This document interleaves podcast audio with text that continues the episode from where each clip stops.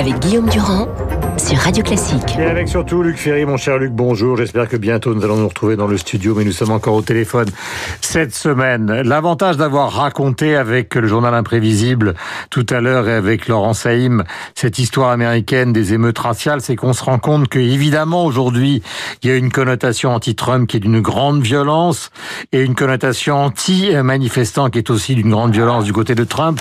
Mais en même temps, cette histoire a, a traversé toutes les formes de présidence possible et imaginable. Ah oui, tout à fait. Moi, moi je connais bien les États-Unis. C'est un pays très violent.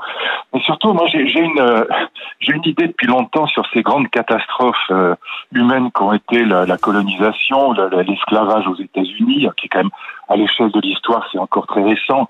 Évidemment, euh, le, le, génocide, euh, ce qu'on appelle la Shoah, a raison. Et donc, euh, c'est c'est quelque chose qui, qui devient paradoxalement, au lieu de se cicatriser, de plus en plus insupportable, parce que plus nos sociétés deviennent démocratiques, plus les droits de l'homme s'y installent, et plus le souvenir des, des atrocités, des crimes de, contre l'humanité, des crimes de guerre, devient devient insupportable. Donc je pense que loin que ça, ça, ça s'arrange que ça se cicatrise, en vérité, euh, ça, ça s'envenime progressivement. Donc il suffit en effet qu'il y ait l'étincelle, comme on dit, qui met le feu aux poudres pour que ça, ça reparte à chaque fois. Et donc en effet, la comparaison avec 68, avec les, émeutes de Los Angeles en 69, souvenez-vous. Et souvenez-vous, Guillaume, on a, on a, on a vécu ça quand on voit euh, ces petits noirs qui rentrent à l'université. Je me souviens plus si c'est à Princeton ou à Harvard, donc si c'est à, à côté de New York ou à Boston, et, et qui sont, ils sont quatre étudiants, euh, des gamins encore, qui rentrent à l'université. Et puis derrière, a euh, des petits blancs qui imitent le, euh, les gestes des, des, des, chimpanzés qui se, qui se grattent sous les bras et qui poussent des couinements. Voilà, ça, ça c'était encore en 1969. Donc il faut, il faut, il faut se souvenir de ça et comprendre que voilà, ça s'arrange pas tellement en vérité. Mhm. Mais c'est extrêmement pessimiste le constat que vous faites ce matin. En dehors de la situation qui n'est plus du tout sous contrôle, on ne sait pas du tout ce qui va se passer dans les heures qui viennent, mais c'est quand même un, constat extrêmement pessimiste. C'est la, ben oui, mais la non-réconciliation perpétuelle. Oui, c'est pas, pas, perpétuel parce que malgré tout tout passe, mais, mais je pense qu'on n'a peut-être pas fait ce qu'il faut. Euh, regardez pour nous en Europe, donc cette fameuse Shoah, ce, ce, cette euh, extermination des Juifs d'Europe, donc 6 euh, millions de Juifs euh, assassinés dans des conditions absolument abominables. Au lendemain de la guerre, souvenez-vous, Guillaume, enfin on n'y était pas nous, mais enfin on était quand même, est né dans les années 50, donc on a quand même connu, ça très près.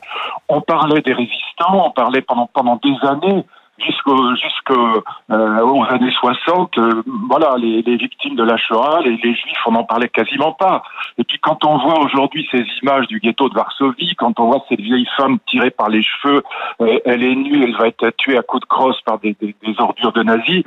aujourd'hui, ça passe plus du tout, du tout, du tout. Ça passe, si je puis dire, encore moins qu'avant. Voilà, mmh. c'est jamais passé, mais c'est encore pire aujourd'hui parce que nos sociétés sont plus calmes, ils sont plus démocratiques. N'oublions pas quand même que les États-Unis ont élu un président noir. Hmm. Donc c'est pas une société entièrement mauvaise. Je veux dire, euh, il n'y a, a, pas beaucoup de pays démocratiques qui ont élu un président noir pour l'instant. Donc il y a toute une partie des États-Unis, hmm. notamment tout le monde des démocrates, qui est, qui est absolument euh, antiraciste et qui est horrifié par ce qui se passe aujourd'hui. Alors question, évidemment, elle concerne la réflexion sur l'organisation de la société. Euh, Est-ce que vous avez le sentiment que de facto, en fait, nous sommes tous devenus des sociétés communautariste, même si nous sommes sous la fiche de la République française, car ça concerne évidemment la réflexion américaine, mais ça nous concerne aussi nous directement. Souvenons-nous qu'il y a encore quelques jours, la jeune chanteuse et actrice Camilla Jordana a interpellé le ministre de l'Intérieur, Christophe Castaner, en lui disant, quand je me défrise pas les cheveux, les flics m'arrêtent.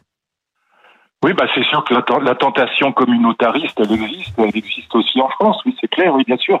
Donc même si la France est le pays le plus républicain, il faut savoir ce que ça veut dire républicain. C'est pas le sens américain du terme. Républicain, ça veut dire vraiment la Déclaration des, droits de, de l'homme de 1789. C'est une déclaration qui signifie la chose suivante, c'est que quelle que soit son appartenance à une communauté, ça n'a pas d'importance. L'être humain mérite d'être respecté, il mérite la protection des droits de l'homme. Donc c'est un humanisme abstrait au sens fort du terme, c'est abstraction faite de tout enracinement communautaire.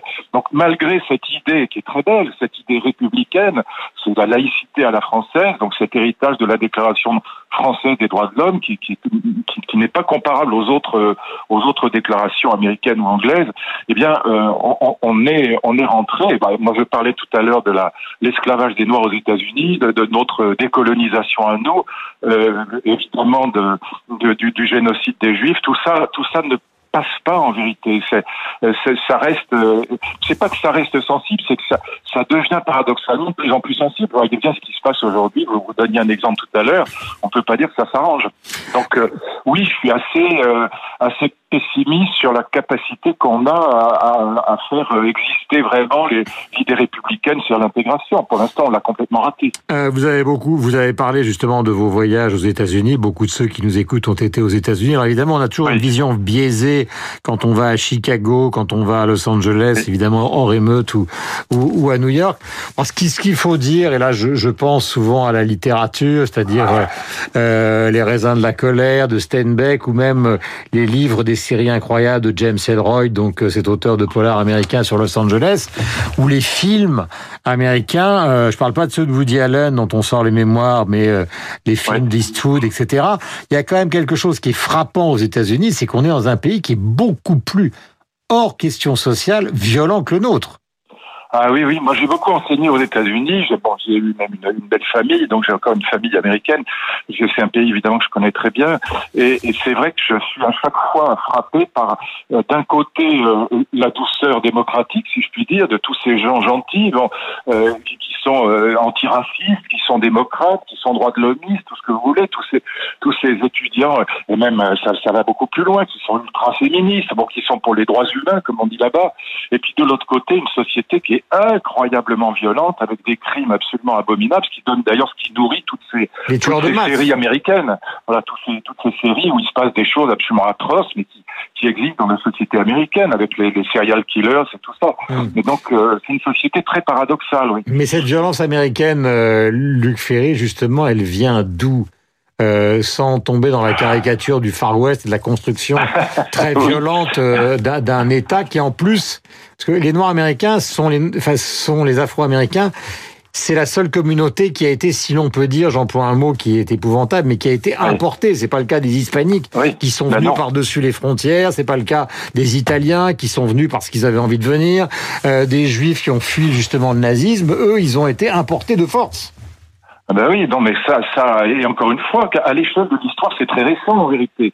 Et donc, euh, et puis, vous disiez tout à l'heure, euh, je crois que c'est David qui le disait tout à l'heure, David Abiquet, après la, après l'esclavage, il y a eu la ségrégation et puis aujourd'hui les discriminations. Les trois mots sont importants. Mais enfin, souvenez-vous, dans les années 50 encore, aux États-Unis, on avait des pancartes interdites aux chiens, aux noirs et aux juifs. Bon, on avait des, des, une ségrégation dans les bus ou dans les trains. Bon, c'est quand même inimaginable quand, quand on pense que c'est les années 50. Et donc, euh, voilà. Donc, c'est à la fois la société, j'y reviens, qui est capable d'élire euh, Barack Obama. Euh, encore une fois, euh, aucune autre société euh, occidentale n'en a fait autant. Et en même temps, c'est une société qui a le de l'esclavage et de la ségrégation et qui, euh, évidemment, pour les Noirs, est quelque chose d'absolument aujourd'hui, à proprement pour les jeunes en particulier, on entendait ce gamin qui chante, mais c'est à proprement parler inimaginable ce que ce qu'ont vécu ses grands-parents mmh. ou ses arrière-grands-parents. Donc voilà.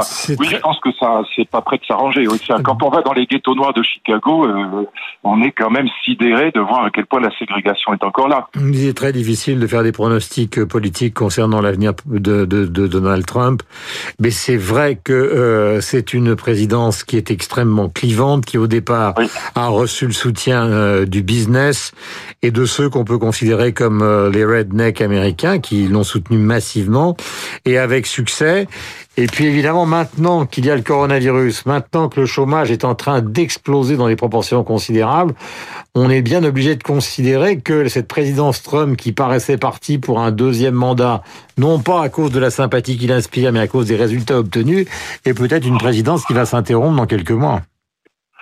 C'est possible. En même temps, il y a une situation, il y a un point de comparaison avec la France, c'est qu'on a affaire à, deux présidents, que ce soit Emmanuel Macron ou que ce soit Donald Trump, euh, qui n'ont pas grand monde en face d'eux. Euh, il y a aussi un problème d'offre politique. Si vous voulez, aux États-Unis, c'est pas extraordinaire non plus ce qu'il y a en face de Trump. Et donc, euh, c'est pas, on peut pas dire qu'il y ait un, un, jeune candidat éblouissant, un Kennedy en face de lui, un démocrate euh, euh bouleversant qui va, qui va, qui va renverser la table et rafler la bise. C'est pas tellement le cas. Un petit peu comme en France, l'immense chance d'Emmanuel Macron, c'est qu'il y a personne en face de lui pour l'instant. Donc, c'est un petit peu, toute proportion gardée, la même chose aux États-Unis. Par ailleurs, ces émeutes tout dépend de la manière dont ça tourne. Euh, l'électorat de Trump, il est, il est raciste euh, en grande partie, pas entièrement. Faut pas insulter tout le monde, mais enfin, il y a une, grande proportion de racistes euh, anti-noirs, et donc il n'est pas certain que ça ne se renverse pas en sa faveur. Tout dépend de la manière dont ça tournera. Mais moi, je suis pas du tout convaincu que Trump est fichu. D'ailleurs, personne ne pense qu'il est vraiment fichu politiquement. Et encore une fois, il n'y a pas grand monde en face de lui. On peut pas dire que le camp démocrate soit éblouissant aujourd'hui. Luc d'avoir été en direct avec nous donc euh, au téléphone. Espérons que justement ce téléphone va s'interrompre et qu'on se retrouvera tous les deux pour le plus grand bonheur dans le studio de Radio Classique, ce qui nous permettra évidemment de converser plus longtemps. James Elroy, donc dont je parlais tout à l'heure, vous savez, l'auteur euh, de Lune sanglante ou de Dahlia Noir, le grand auteur de la violence américaine avec Bret Easton Ellis et American Psycho, sort un nouveau livre que je vous recommande qui s'appelle La tempête qui vient et qui se passe en janvier 1942, donc du côté de Los Angeles. Je ne vous en dis pas plus, et puisqu'il s'agissait avec Luc de parler de l'autre secteur de la société américaine, des intellectuels, eh bien, la jeune Rebecca Mackay a obtenu, donc, euh, c'est un roman qui est publié par euh, l'éditeur Les Escales, un livre qui s'appelle Les Optimistes et qui raconte justement l'histoire des étudiants américains à Yale, euh, dans les années 80, du côté de Chicago, toute une bande d'amis ravagés par le sida. Donc, le livre d'Elroy, c'est chez Rivage Noir, et le livre de Rebecca Mackay, c'est donc à Les Escales, l'éditeur, deux excellents romans américains à vous procurer dans le contexte d'aujourd'hui. 8h57, nous avons rendez-vous, figurez-vous, avec Franck Ferrand et Lucille Bray.